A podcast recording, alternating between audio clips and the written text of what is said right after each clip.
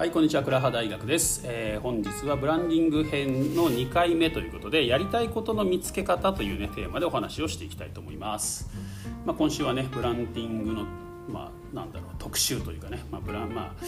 クラブハウス始めてねなんかなんかや自分でもやってみたいなって人がすごく増えてると思うんですけども、まあ、何やっていいか分かんない。ね、そもそも何をやっていいかわからないって人が多いので、えー、そこら辺の、ね、ヒントになるような、まあ、いろいろな考え方をね今週はお届けしています、まあ、その中で、えー、今日は2回目やりたいことの見つけ方ということで、まあ、大きく分けてね3つお話しさせていただきます、えー、1つ目ですね。1つ目まあなんかこれはなんだろうな公式みたいなねやりたいことの見つけ方メソッドみたいなまあ、まあ自己理解っていうのが大事なんですよね。自己理解メソッドっていうことで、えー、これ私のインスタグラムでも紹介させていただいてる本からですね。あの世界一優しいやりたいことの見つけ方っていう本があります、まあ、その本ねなんかこういう自己啓発本っていうかなんていうんだ。ね、この自己自己分析みたいなねこういうのってまあ昔からありますけどそういう本にしては珍しくすごい売れてる本ですね。長く売れてますねこの本ね。で私もまあ、なんかのネタになればいいかな程度で最初読んだんですけど読み進めたらかなりいい本で実際私自分もその本に従ってねワークやっちゃいました、うん、あんまり私やることないですよ。そういう本によくワークとかありますよね。なんとかテストとかねなんとかワークとか。でも大体スルーするんですけど あの珍しく自分でやってしまったぐらいいいいい本でした、はい、でその中で、えー、出てくるねまあ、本当にやりたいことの公式っていうのがあるんですけどそれがですね次の3つの掛け算なんですよ。得意なこと好きなこと大事なことですね。得意なこと好きなこと大事なことっていうですね。この3つの掛け算で、えー、まあ、それぞれが円だとしたらその円が重なるところですね。真ん中の重なるところが、まあ、本当にやりたいことっていうことだというねことがまあざっくり言うとそういうことが書いてあります。でそれを実際に見つけていく方法っていうのがね順を追って、えー、自己分析の仕方からですね書いてある本なんですね、うん。まあ、すごく分かりやすいので、えー、ぜひご一読をっていう感じなんですけど、えーまあ、最近よく言われますよね。好きなことでね生きていこうみたいなね感じでね。だから好きなことっていうところにすごくフォーカスされるんですけどえ実はね一番最初に考えなきゃいけないところは得意なことからだと書かれてます。得意なことですね。まあ、得意なことっていうのはまあイコール才能みたいなところですね。まあ、なんか才能って言ってもなんか天才的な才能とか天才的な能力が必要というわけじゃなくて何て言うんですかねまあ特に意識しなくても無意識でできちゃうことみたいな感じですね。うん、そういうそういうことを得意なことと呼んでます。でこれちょっと紛らわしいのが、まあ、スキルとか知識ってありますけどそういうですね後天的なものではなくて先天的なものっていうんですかね、まあ、なんか勝手にできちゃうことってあると思うんですよ人によってね。はいまあ、そういうことを、えー、得意なことと、えー、定義しております。だからここら辺をまずあの自己分析ですよね自分の今までの、まあ、反省を振り返って、えー、人から言われたこととかね、まあ、結構自分では当たり前にできちゃってるんで気づかないこと多いんですよね。だから人から言われたことなんか思い出して自分ができること得意なことって何なんだろうっていうのを考えるっていうのが、まあ、最初のスタートっていうことになってますね、うん、これによって、えー、変わってくるんですよ。例えば、まあ、その後にね、まあ、好きなことっていうことになるわけですけども、えーまあ、好きなことっていうのがあの、まあ、情熱を持って取り組めることですよね。まあ、もっと簡単に言うと時間を忘れて夢中になれるもの。それが好きなことですね、うん、まあまあ子供がね遊びに夢中になって時間忘れちゃうみたいなあんな感じですよね、まあ、なかなかね大人になって年取ってくるとね時間を忘れて夢中になれることってなかなかないんでそういう意味では今今あるっていうことはですねそれってすごく幸せなことだなと思うんですよね、うん、我々今こうやってねクラブハウス多分時間を忘れて夢中になってるんでこれってすごいことですよね、うん、と思ってるんですけどえっ、ー、とねこう、まあ、例がね例えば、まあ、この著者の例をお話しましょうかね。この著者の方。著者の方はですね、えーと、最初、うんと、ブロガーか。ブロガーとして、え、お金を稼ぐことに成功したんですね、まあ、いわゆるアフィリエイトですよ。ブログでアフィリエイトをして、まあ、月収100万円みたいなところになったと、うん、ただそれを続けていてねだから要するに文章を書くこと。とかね。なんかそういう分析することっていうのはやっぱ得意だったわけですよ。なので、えブログでアフィリエイトしていろんな商品を紹介してるしてたら、まあね、お金は稼げるようになったと。ただ自分でやっぱりそこで違和感を感じたっていうわけなんですね続けて。だんだん苦しくなっていってしまってやめてしまったと、なんか自分が本当におすすめしたいものじゃないものもね紹介したりとかね。なんかそういうことをするようになってちょっと自分でなんかこれは自分のやりたやりたかねお金が稼げるとしても自分のやりたかったことではないなということでやめてしまったと。でそこからですねやっぱりこう自分と向き合うっていうことをやり始めたということなんですね、うん、でそういうふうにやってるうちにこういうなんか自己理解っていうんですかね。その自己理解メソッドっていうのかな、まあ、それを自分で編み出したっていうことでそういうふうになんかこう自分と見つめ合うことみたいな。これが自分の好きなことなんだなっていうことに気がついたっていうことなんですね。この著者の方はね。はい、でその中で、えーと、じゃあそれをまあね伝えていくっていう方法で、えーまあ、この方もそういう分析したり文章を書くというのは全然苦じゃない要するに得意なことだったわけですよ。うん、別に何時間ブログ書いてても別に苦にならないっていうねその文章を書くこと自体はね、はい、やっぱだから中には文章を書くのが苦手って人もいますよね。そうなんですよだ今今だったらねいろんな SNS ありますから文章を書くのが得意な人はブログとかねノートとか Kindle とか書けばいいでしょうし、まあ、話すのが得意な人はこういうクラブハウスやったりポッドキャストやったり、まあ、 Voicy やったりスタエフやったりヒマラヤやったりみたいないろいろありますよね。うん、で写真撮ったり得意な人はインスタグラム頑張ればいいし動画得意な人は YouTube やればいいしみたいな感じでねいろんな選択肢が増えてるからすごいいい世の中になってきてますよねそういう意味ではね。だから自分の好きなことをやるわけなんですけど、まあ、そこそこがね、えーと、自分の得意なことと掛け合わせようってことなんですね。うんまあ、これよく言われる例ではあの例えばラーメン屋さんね、まあ、ラーメン屋さんっていうかラーメンが好きって人いますよね。ラーメンが好きだからラーメン屋さんになったっていう人がいたとして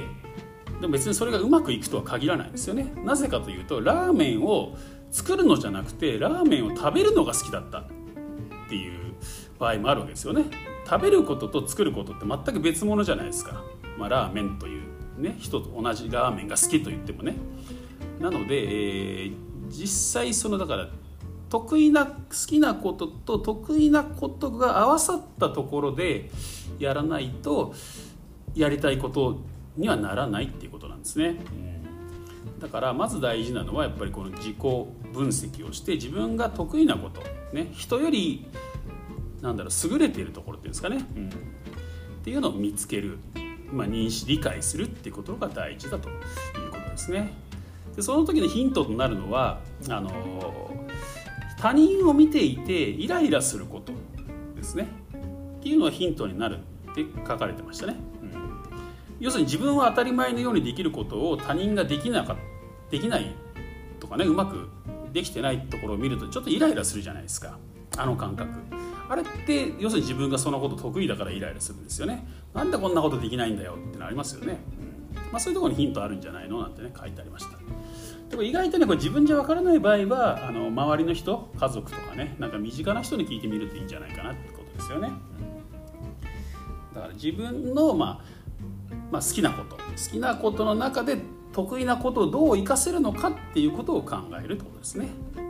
でこの著者の場合はそのね、えー、自己理解メソッドの、まあ、ブログを書き始めてセミナーをやり始めて本も出したっていうことですよね。そして3つ目に大事なことっていうのがあるんですけどこれはあの価値観ってことですね価値観価値観ですね。なので、えーと、得意なことかける好きなことで、えー、やりたいことは見つかるんですよでもそれのさらに上上というかねこの本当にやりたいことですね。本当にやりたいことを見つけるにはそこに、大事なこと。要するに自分の価値観、まあ、人生で大切に思っていることっていうんですね、まあ、そこが加わるとまあ、本当にやりたいことが見つかる、まあ、いわゆる転職ってやつが見つかるっていうことですね。まあ、このこれ英語で表すと why ですね。why ね。WHY why、なぜっていうね、まあ、why から始めようなんて本もありますけどやっぱこの why ってすごく大事なんですよね。なんでそれをやるのかなんでそれやりたいのかっていうですね。やっぱりこの価値観ってとこはすごく大事でここが合わないと多分長くは続けていけないんですよね、うん、だから最終的にはここがマッチしたものっていうのを見つけていかなきゃいけないんだけど、まあ、これもねやっぱなかなか出てこないと思うんですよね。なかなか出てこないと思うんですよ。なので、えー、ねじゃあどうしていくかっていうところがね、まあ、問題なんですよね。とりあえず今好きなことっていうかね今やりたいことからやっていきましょうなんていうのがね、まあ、よく結論で言われるんですけどね、うん。まあ、やいくら考えてもねやってみないとわからないってところもありますからね、はい、でそんな中で次私がおすすめしたい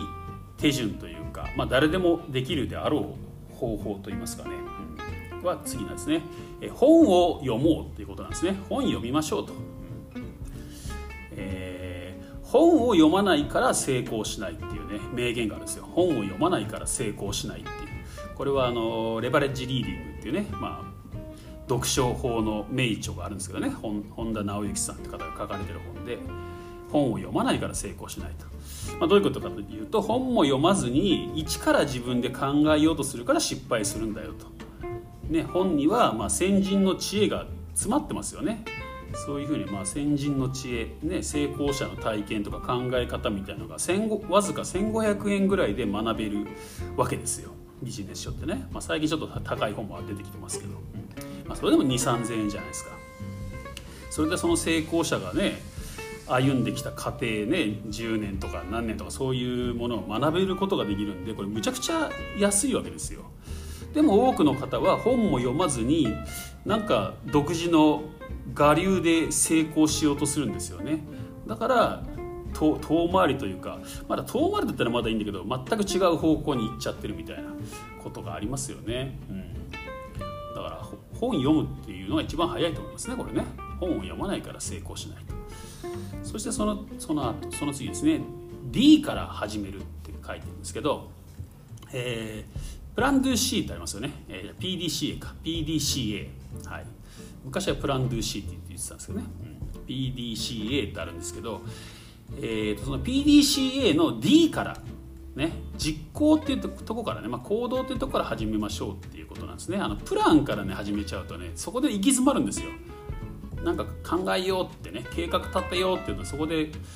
行き詰まっちゃったりもしくは計画立てた時点でなんかもうなんだろう力尽きちゃったりとかするんでね、えー、とりあえず行動から。そして行動も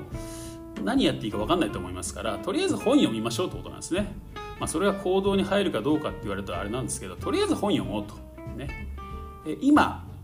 興味ある分野ですね。今今自分が興味のある分野の本を読むとこから始めましょうってことですね。これだったら誰でもできますよね、うん、これができないっていうんだったらもうやめた方がいいと思います。会社にしがみつく人生を選んだ方がいいと思いますね。今自分が興味のある分野の本を読みましょうと。その時の、えー、コツとして、えー、同ジャンル多読というのをお勧めしております。同ジャンル多読、まあ、これもねそのレバレッジリーディングで出てくる言葉なんですけどね。同ジャンル多読。例えばね今いろんなこういうなんだクラブハウスのルームでいろんな話聞いてね。例えばじゃあ、まあ、何でもいいです。通販でもいいや。じゃあ通販業。ね。えー、ネットショップ通販業みたいなものにちょっと興味が湧いてきたと思ったら、えーね、ももちろんそういう本をアマゾンで探したりして読む読んでほしいんですけど1冊だけ読んでなんかじゃあやってみようみたいな人が多いんですけどそれだとちょっと危険なんですよ。その自分の選んだ本が間違ってることもあるわけですよね。もしくは情報が古いとかそういうこともありますのでえっ、ー、とねまあそうだな、まあ、できれば本当は10冊ぐらい読んでほしいんですよ。同ジャンル多読でね。やっぱ通販ネットショップに関する本を10冊ぐらい読んだら大体わかります。やっぱりね大事なところはどの本にも共通して書かれてますんであネットショップやるにはここが肝なんだなっていうのは分かってきますし大体ネットショップをやる上で成功する方法の、ま、7割8割ぐらいは本を10冊も読めば見えてくると思うんですよね。なんかわざわざ高い講座に行かなくても。まあ、まあそこまで読めないっていう方もいらっしゃると思う。まあまあ最低3冊は読んでほしいなと思いますね。3冊から5冊はね。それそれをすることによってそのジャンルの全体像っていうのが見えてきますんでまず本読みましょうよと、ね、本も読まずにやってるっていうのはもう無謀ですよね。無謀、うん、と私は思います。で、えー、次がチェックですよね。PDCA の C ですよね。だから D の後は C じゃないですか。チェック、まあ、チェックっていうのは評価ってことですよね、うん、で本読んだら読みっぱなしじゃなくてじゃあそういうね読んだまあね、5冊なら5冊読んだ内容をまとめるんですよ。まとめる、うん、まとめるっていうことですね。そして、えー、じゃあ何何何からやってみようかみたいなね。だから自分ができることを考えるってことですね、うん、本は読みっぱなしじゃ意味ないんですよね。そう。本を読んで行動するって、まあ、実際の行動に移すっていうことが大事なわけですよね、はいだからまあ一旦考えるわけですよ。そこで全体像はこの業界の全体像はこんな感じだなっていうのをまとめてじゃあどこから手をつけていこうかみたいなことをね考えてまあとにかくやってみると。あのまあまあとにかく今で今今できることをやってみるってことですね。あの先延ばしにしたらいつまでたっても始まらないのでじゃあ明日でもいいですよね。明日できることは何なのかっていうところから考えるっていう感じがいいかな。一歩目ですね、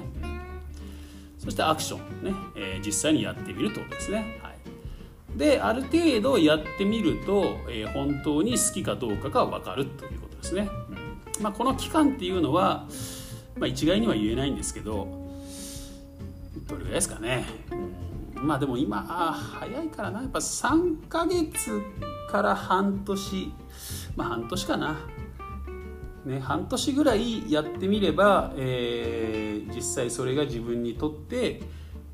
ね、本当にやりたいことかどうかっていうのは分かりますよね、うん、でもこれやってみないと分かんないんですよ。さっきのラーメン好きの人がラーメン屋さん、ね、に転身して本当にそれが好きかどうかっていうのはねややってみないと分かんないですよね、うん、まあでも今特にまあこれネットでね何かやっていこうと思ったら結果が出るのは早いのでまあまあ3ヶ月から半年やれば結果が出るか出ないかも分かるかなってとこはありますよね。まあ、本当に好きかどうかが分かるこれやってみないと分かんないですよ好きかどうかってね。そして、えー、やっとプランっていうね、まあ、そこからが本当のプランですよねを立てるってことですよね。だからこのままこのジャンルで突き進むのかそれとも別のジャンルに進むのかみたいなね。でその間もねやっぱりねいろんな本は読んでほしいと思います。やっぱり人間ね知らないものにはなれないんですよ。知らないものにはなれない。ね。なのでねやっぱ読書はね習慣化していくことすごく大事だと思いますね。で、まあ、やってみて、えー、この道で行けるってねこんな、まあ、大体やっててピンとくると思います。これだ俺の道はみたいなね私の道はこれだっていうのが見えて分かると思うんでそういうのがなかったら次のとこ探してもいいですよね。ただそのねそれに取り組んだ半年とか3ヶ月っていうのは無駄にならないんで絶対に。その経験が生きてくるんですよ。でやってみることで自分のやりたいことっていうのが見えてくるしね絶対無駄なことはないと思ってください。で、えーまあ、さっきもちょっと言ってた次ね選択肢が広がると。ね、えー、知識と経験が増えれば見える世界が変わってくると。そしてあとこれこれも大事ですね。違うジャンルの成功例を参考にすると。これもねだからいろんな本のいろんなジャンルの本読んだ方がいいってことのあれですよね。話ですよね、結局ねその中その業今度ねなんだろう。その業界に今度詳しくなってくると今度視野が狭くなってくるんですよね。視野が狭くなってきて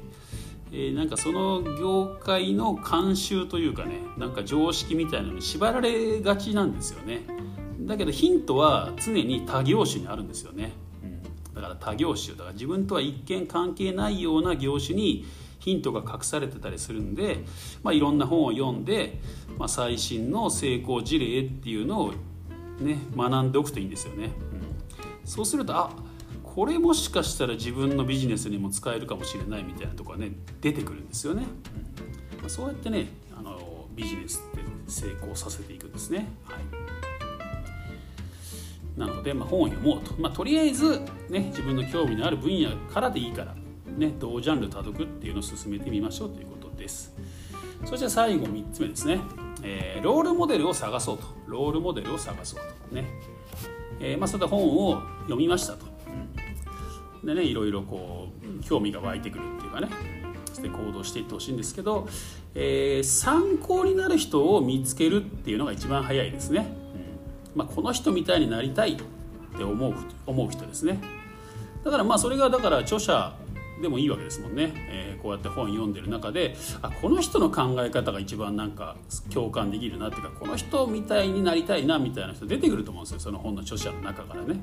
だそういう人を、まあ、ロールモデルね、まあ、要するに何だろう参考にするっていうことですね、うん、していくっていうのはいいと思いますね。でその人のことを、えー、研究していくと。いうことですね。もちろん本も、ね、本出してるならその本全部読むとか、えー、会いに行くとかね。やっぱりね本だけとまた違うんでその人に実際に触れ触れてみるというか、ま、触るんじゃなくてね近くに行って実際自分の目で見るってことがやっぱ大事なんですよ、うん、やっぱりなんか人間って自分の目で見たものしか信用できないっていうかねありますよね。やっぱ実際自分の目でその人を本当に見たらあこういう人本当にいるんだと、ね、こういう人になれるんだって思うと思うんですよね。やっぱそういう確信持てないと難しいと思うんですよね。で、えー、一番簡単にその人に近づくのはね顧客になるってことですね。もう顧客になってしまうってことですね、うん、なんかねこういうふうにそのロールモデル見つけてその人とこう会いに行きましょうみたいなこと言うと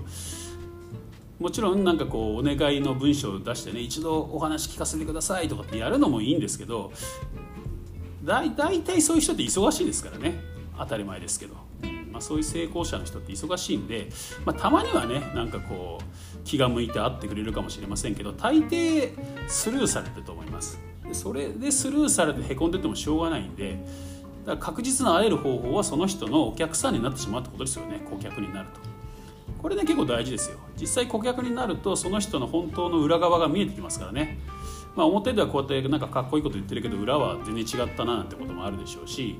で顧客になることでその人の本当のビジネスモデルっていうのが見えてくるんであこうやってお金儲けてるんだなとかねそういうこと分かるわけですよね。あこうやって顧客に対応してるんだなっていうところまで学べるので私のおすすめは、えー、この人みたいになりたいなと思ったらその人のサービスを受ける商品買うサービス受けるっていうね、うん、顧客になるということをおすすめしております。でそういう意味では、えー、最後ねこれクラハはもう最適ですよね最適。ね著者の人いっぱいいるじゃないですか。やっぱ今ね著者の人いるかな大丈夫かな。本はねもう売れない時代になってるんですよ。だから本だけ書いてても食っていけないんで著者も必死なんですよね。だから一日中クラハやってる著者の人とかいますよね、うん、だからそういう人と知り合えるっていうか仲良くできるチャンスが今もう目の前にあるんですよね。ストーキングもできますしね、まあ、ストーキングっていうか、まあ、その人追っかけていろんな部屋の覗いてってねその人の話聞いても聞きまくるっていうこともできるし、うん、でまあなんなら大体質問タイムとかありますからね、まあ、その人がいるところでね何回も質問してればやっぱ顔も覚えてもらえると思いますんでつながるチャンスあると思うんですよね。うん。まあ、今ちょっとコロナだからあれですけどねやっぱりこれが何ヶ月かすれば落ち着いてくればねまあ、ワクチンももうね投与始まったっていうことですし、えー、接触できるチャンスっていうのは今後増えてくると思いますので、まあ、今のうちでしょうね。うんまあ、著者の人たちも、まあ、そこそこまでは暇じゃないだろうからこんなにクラブハウスに入り浸ってるっていうのはねそんないつまでもつ、ね、続けられないと思いますんで、まあ、今のうちならね接触できると思うのでちょちょっと勇気出してね手を挙げてみるというところですねただその前にあのその人の本ぐらいは読んで読んでおいた方がいいですよね本当につながりたいならね。うんまあ、そそれ私はなんか礼礼儀礼儀なんじゃないかなと思いますよね。そうするとあの仲良くもなりやすいですよね。なんとかっていう本を読んですごいね感銘を受けたので、えー、追っかけさせてもらってますとか言われたらあの悪い気はしませんからね。まあ、そういうことでですねものすごいこのクラブハウスは一気に距離を縮めることができる場所ですからね、はい、むちゃくちゃ今環境整ってるなっていうね。なんなら例えばメンタリスト DAIGO さんとかもつながれますからね。チャンスですからね、うん、悪い気しないと思うんですよ。DAIGO さんの本全部読んでます。D ラボも入ってますみたいなね質問の時に言ったら悪い気しないですよね。それで顔を売ってってなんかつながるチャンスとかあるじゃないですか、まあ、大悟さんとつながってどうどう何が起こせるかってちょっと分かりませんけど、まあ、例ですけどね。例としてね、うん、そうやって誰とでもつながれるチャンスはあるので、えー、生かしてほしいと。ただねなんか闇雲に誰とでもつながってもしょうがないんで時間の無駄になると思いますんで、まあ、それこそね例えばクラブハウスでいろんな人がいたらその人たちの本を読みまくるわけですよ片っ端から。だからこの人いいなっていう人を見つけてその人をね、まあ、ロールモデルにしてねまあリアルにつながるチャンスを作っていくってことですよね。うん、そんな感じでね今ものすごくチャンスあるなと思ってます。はいということです。ということで今日の話簡単におさらいしますとまずね、え自己理解しましょうということですね。え特に自分の得意なことです。得意なことっていうのはスキルではなく才能。生まれ持って得意なことってことですね。なんか自然にできちゃうこと。人より自然にできちゃうこと何なのかなっていうところをまず自分をね、えー、分かる。自己理解するっていうとこがスタートかなと思いますね。そして、えー、本を読もうとね。まあまあそれもなんかよく分かんないっていう人はとにかく本読みましょう。今自分が興味を持ってるジャンルの本を Amazon 開いて5冊買ってください、うん。ね、5冊本買ってください。そしてその5冊読みましょう。同ジャンル多読ってやつですね、まあ、そうするとある程度予備知識はつきます。そのジャンルについての、まあ、5冊読めばねなんかクラブハウスでね専門家名乗ってる人と知識はそんな大差ないです、うん、専門家名乗ってる人いっぱいいますけど別に専門家って言ってるだけで本当の専門家って少ないですからね。多分5冊、まあ、10冊も読めば多分知識的にはそんな変わりません、うん、そんなもんなんですよ、はい、でそこからね始めて、えー、じゃあ実際自分何できるかなっていうことで、まあ、小さな一歩でいいからね行動していくってことですね。その本で学んだことをね、でそれをやってるね、行動して情報発信して行動して情報発信してっていうのをね、まあ、半年ぐらい繰り返してみましょうとそうすると、ね、自分にこれがこれが本当に自分のやりたいことなのかどうなのかっていうのがね分かってくると思います。ダメならそこですっぱりやめて次に行けばいいんですよ、うん。まあ、多分ねそういう行動をしていると,、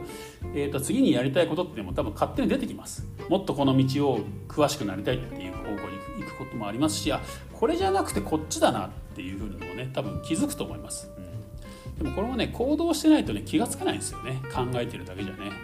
人の話をあちこちって聞きまくってるだけじゃ浮かんでこないと思いますので実際自分で行動して自分で発信していくってことですよね。で本を読むと選択肢が広がる。そして、えー、違うジャンルの成功例っていうのをね非常に大事にしてください。で最後ねロールモデルを探そうと。この人みたいになりたいってね思える人を探すと。そして今ならそういう人を探すチャンス。このクラブハウスねほんと最適だと思いますんでね。もしそういう人が見つかったら、まあ、その人の、ね、思い切ってその人の顧客顧客になってしまうっていうのが一番早いかなと私は思います。はい、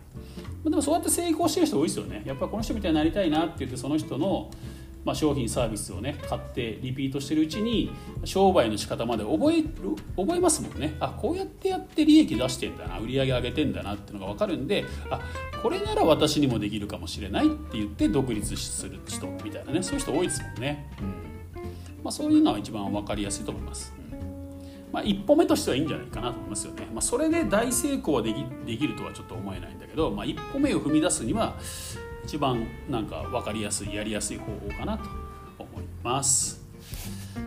ということで、えー、今日はねブランディング編2回目、まあ、やりたいことの見つけ方ということでねまだちょっと自分何やっていいかさっぱり分かってないっていう方ねのためにちょっとねヒントになるようなお話をさせていただきました。はい、明日は明日は3回目ですよね。うん明日はですねコミュニティブランディングみたいなね話をしたいなと思っております。はい、なのでね明日もちょっとご期待していただければなと思います。それではあのポッドキャストねお聞きの方は、えー、ここでお別れとなります。えー、ではまた次回お会いしましょう。